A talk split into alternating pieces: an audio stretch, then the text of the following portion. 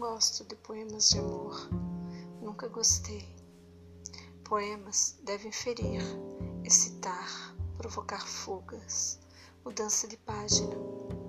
Poemas devem ser escritos não para serem lidos ou suportados até o final, mas para serem sentidos, admirados, repudiados desde o início. Gosto de poemas hemorrágicos, catastróficos, assassinos, incendiários. Gosto de poemas mal cheirosos, estúpidos, invasivos, aqueles que denunciam, provocam, ofendem, aqueles que desenterram cadáveres esquecidos e com eles dançam um bom twist sobre mármores e flores artificiais.